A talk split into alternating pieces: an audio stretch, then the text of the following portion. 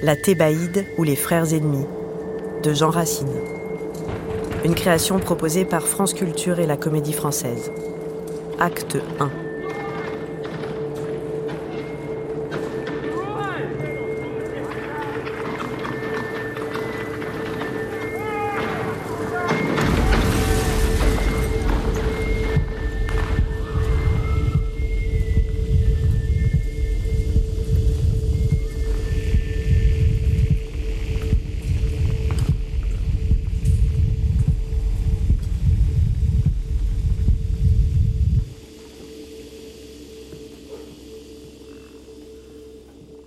Ils sont sortis, Olympe.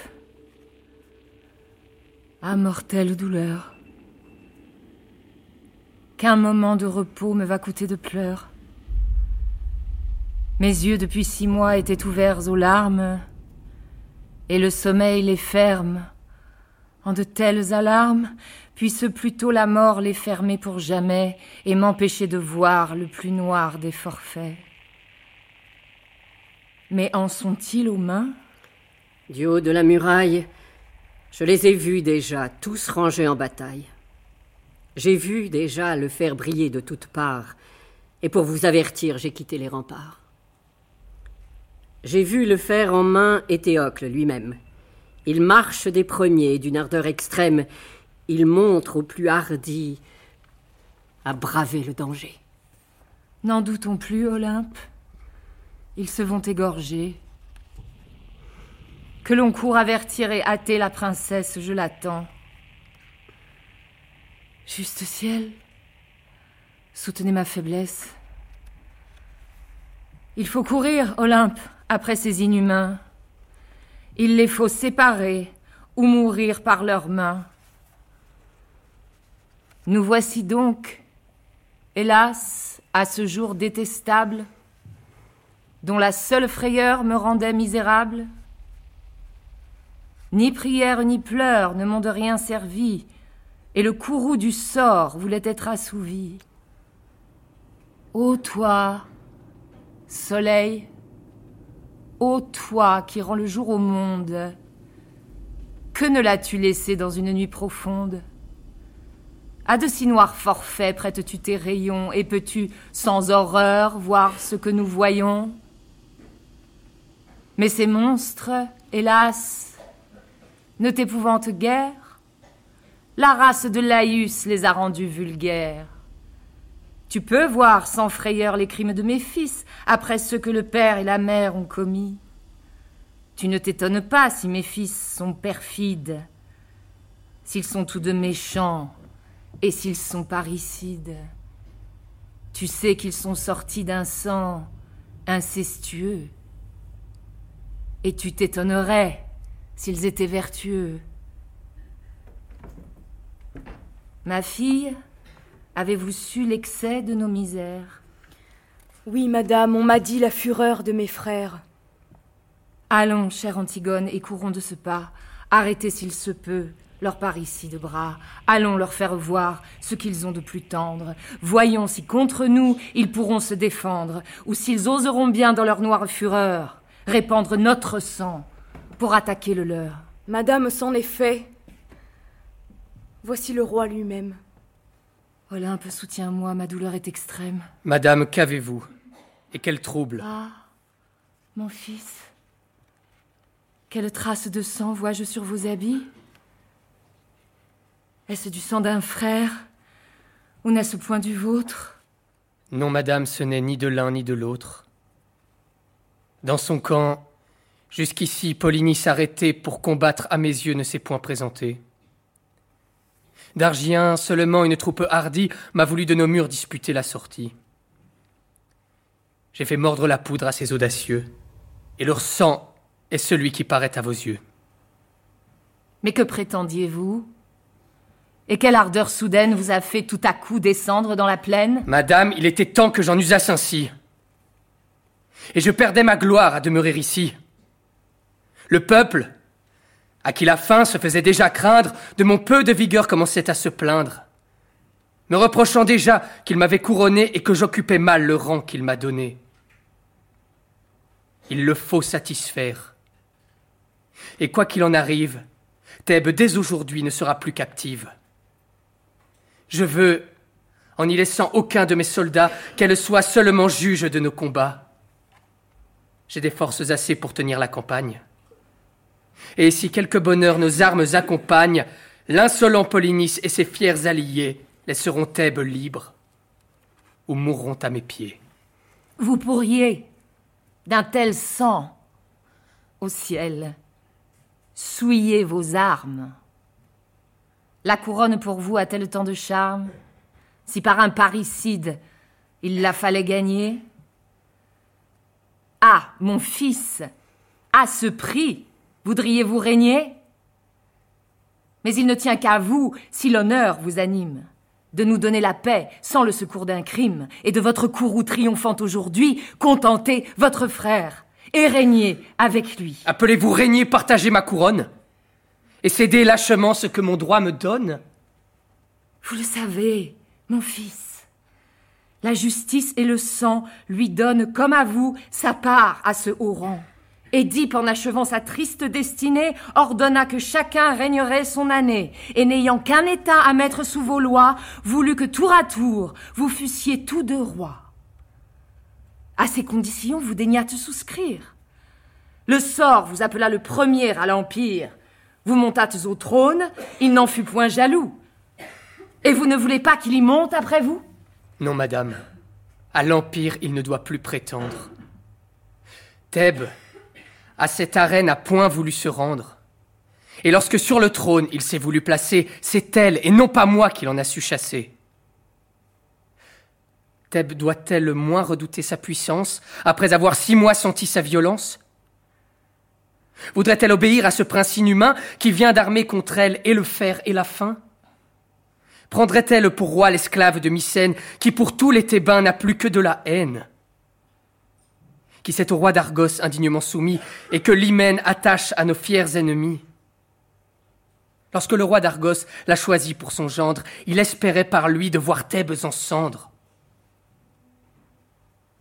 L'amour eut peu de part à cet hymen honteux, et la seule fureur en alluma les feux. Thèbes m'a couronné pour éviter ses chaînes. Elle s'attend par moi de voir finir ses peines. Il la faut accuser si je manque de foi, et je suis son captif. Je ne suis pas son roi. Dites, dites plutôt, cœur ingrat et farouche, qu'auprès du diadème il n'est rien qui vous touche. Mais je me trompe encore. Ce rang ne vous plaît pas, et le crime tout seul a pour vous des appâts. Eh bien, puisqu'à ce point vous en êtes avide, je vous offre à commettre un double parricide. Versez le sang d'un frère, et si c'est peu du sien, je vous invite encore à répandre le mien. Vous n'aurez plus alors d'ennemis à soumettre, d'obstacles à surmonter, ni de crimes à commettre, et n'ayant plus au trône un fâcheux concurrent de tous les criminels. Vous serez le plus grand. Eh bien, madame, eh bien, il faut vous satisfaire. Il faut sortir du trône et couronner mon frère. Il faut, pour seconder votre injuste projet, de son roi que j'étais devenir son sujet. Et pour vous élever au comble de la joie, il faut à sa fureur que je me livre en proie. Il faut, par mon trépas. Ah, ciel, quelle rigueur. Que vous pénétrez mal dans le fond de mon cœur. Je ne demande pas que vous quittiez l'Empire. Régnez toujours, mon fils, c'est ce que je désire. Mais si tant de malheurs vous touchent de pitié, si pour moi votre cœur garde quelque amitié, et si vous prenez soin de votre gloire même, associez un frère à cet honneur suprême. Ce n'est qu'un vain éclat qu'il recevra de vous. Votre règne en sera plus puissant et plus doux. Les peuples admirant cette vertu sublime voudront toujours pour prince un roi si magnanime. Et cet illustre effort, loin d'affaiblir vos droits, vous rendra le plus juste et le plus grand des rois. Ou s'il faut que mes vœux vous trouvent inflexibles, si la paix à ce prix vous paraît impossible, et si le diadème a pour vous tant d'attraits, au moins, consolez-moi de quelque heure de paix. Accordez cette grâce aux larmes d'une mère. Et cependant, mon fils, j'irai voir votre frère. La pitié dans son âme aura peut-être lieu, ou du moins pour jamais, j'irai lui dire adieu. Dès ce moment même, permettez que je sorte. J'irai jusqu'à sa tente, et j'irai sans escorte, par mes justes soupirs, j'espère l'émouvoir. Madame, sans sortir, vous le pouvez revoir. Et si cette entrevue a pour vous tant de charme, il ne tiendra qu'à lui de suspendre nos armes. Vous pouvez dès cette heure accomplir vos souhaits et le faire revenir jusque dans ce palais. J'irai plus loin encore. Et pour faire reconnaître qu'il a tort en effet de me nommer un traître, et que je ne suis pas un tyran odieux, que l'on fasse parler et le peuple et les dieux. Si le peuple y consent, je lui cède ma place. Mais qu'il se rende enfin si le peuple le chasse. Je ne force personne, et j'engage ma foi de laisser aux Thébains à se choisir un roi. Seigneur, votre sortie a mis tout en alarme. Thèbes, qui croit vous perdre, est déjà tout en larmes. L'épouvante et l'horreur règnent de toutes parts, et le peuple effrayé tremble sur ses remparts. Cette vaine frayeur sera bientôt calmée. Madame, je m'en vais retrouver mon armée. Cependant, vous pouvez accomplir vos souhaits, faire entrer Polynice et lui parler de paix. Créon, la reine ici commande en mon absence. Disposez tout le monde à son obéissance. Laissez, pour recevoir et pour donner ses lois, votre fils Ménécée. Et j'en ai fait le choix. Comme il a de l'honneur autant que de courage, ce choix aux ennemis ôtera tout ombrage. Et sa vertu suffit pour les rendre assurés. Commandez-lui, madame. Et vous, vous me suivrez. Quoi, Seigneur? Oui, Créon, la chose est résolue. Et vous quittez ainsi la puissance absolue. Que je la quitte ou non, ne vous tourmentez pas. Faites ce que j'ordonne et venez sur mes pas. Qu'avez-vous fait, madame, et par quelle conduite? Forcez-vous un vainqueur à prendre ainsi la fuite Ce conseil va tout perdre. Il va tout conserver. Et par ce seul conseil, Thèbes se peut sauver. Et quoi? Madame, et quoi, dans l'état où nous sommes, lorsqu'avec un renfort de plus de six mille hommes, la fortune promet toute chose aux Thébains, le roi se laisse ôter la victoire des mains La victoire, Créon, n'est pas toujours si belle. La honte et les remords vont souvent après elle. Quand deux frères armés vont s'égorger entre eux, ne les pas séparer, c'est les perdre tous deux. Peut-on faire au vainqueur une injure plus noire que lui laisser gagner une telle victoire Leur courroux est trop grand. Il peut être adouci. Tous deux veulent régner. Ils régneront aussi. On ne partage point la grandeur souveraine. Et ce n'est pas un bien qu'on quitte et qu'on reprenne. L'intérêt de l'État leur servira de loi. L'intérêt de l'État est de n'avoir qu'un roi, qui, d'un ordre constant en gouvernant ses provinces, accoutume à ses lois et le peuple et les princes. Ce règne interrompu de deux rois différents, en lui donnant deux rois, lui donne deux tyrans.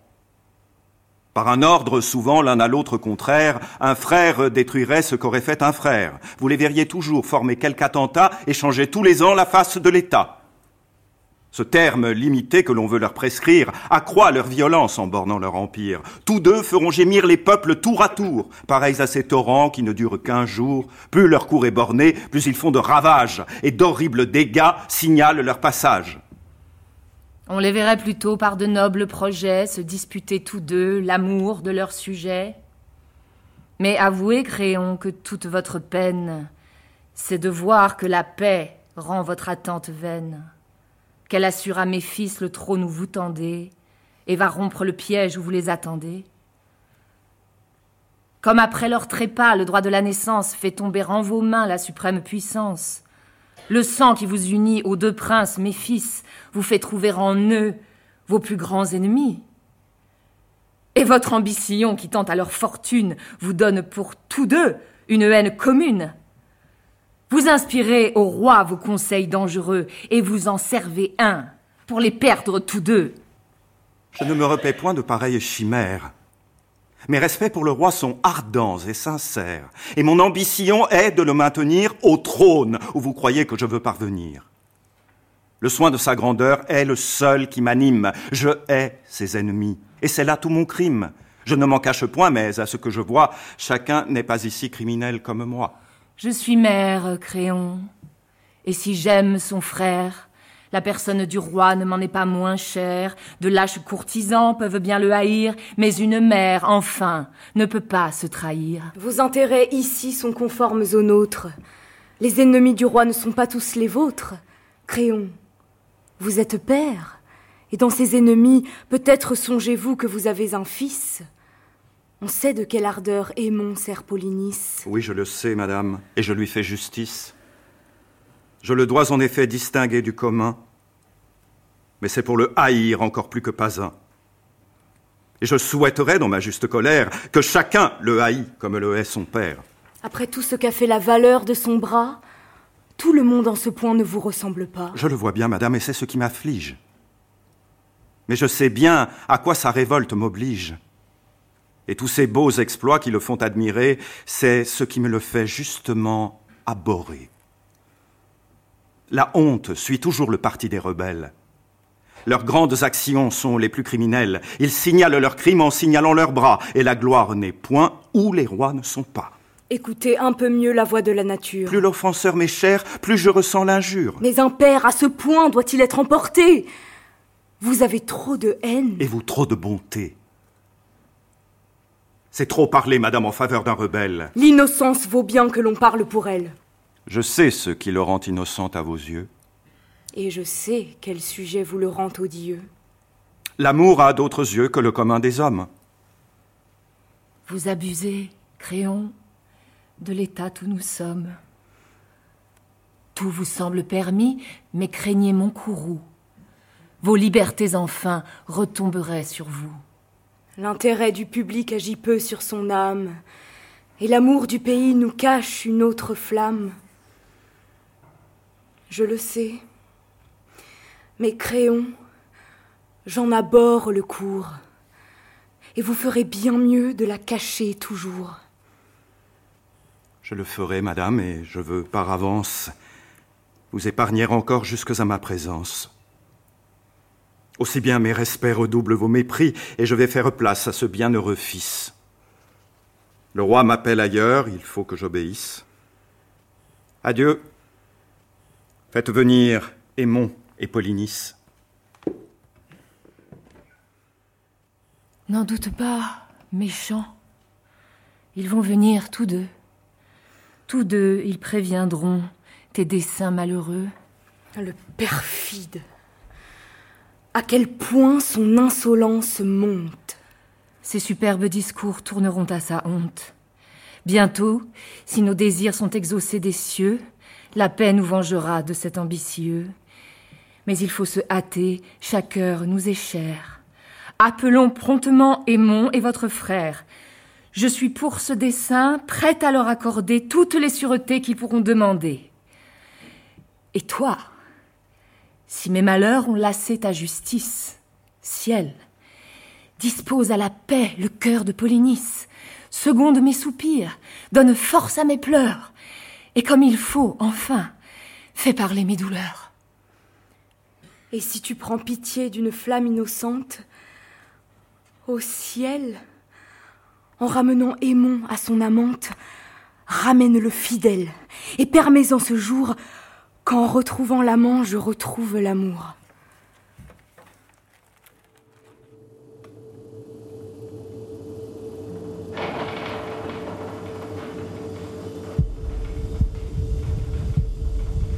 Vous venez d'entendre La Thébaïde ou les frères ennemis de Jean Racine, acte 1. Une création proposée par France Culture et la Comédie Française. Avec Claude Mathieu, Éric Génovèse, Julien Frison, Marina Hans, Marie Hopper. Générique complet à retrouver sur franceculture.fr.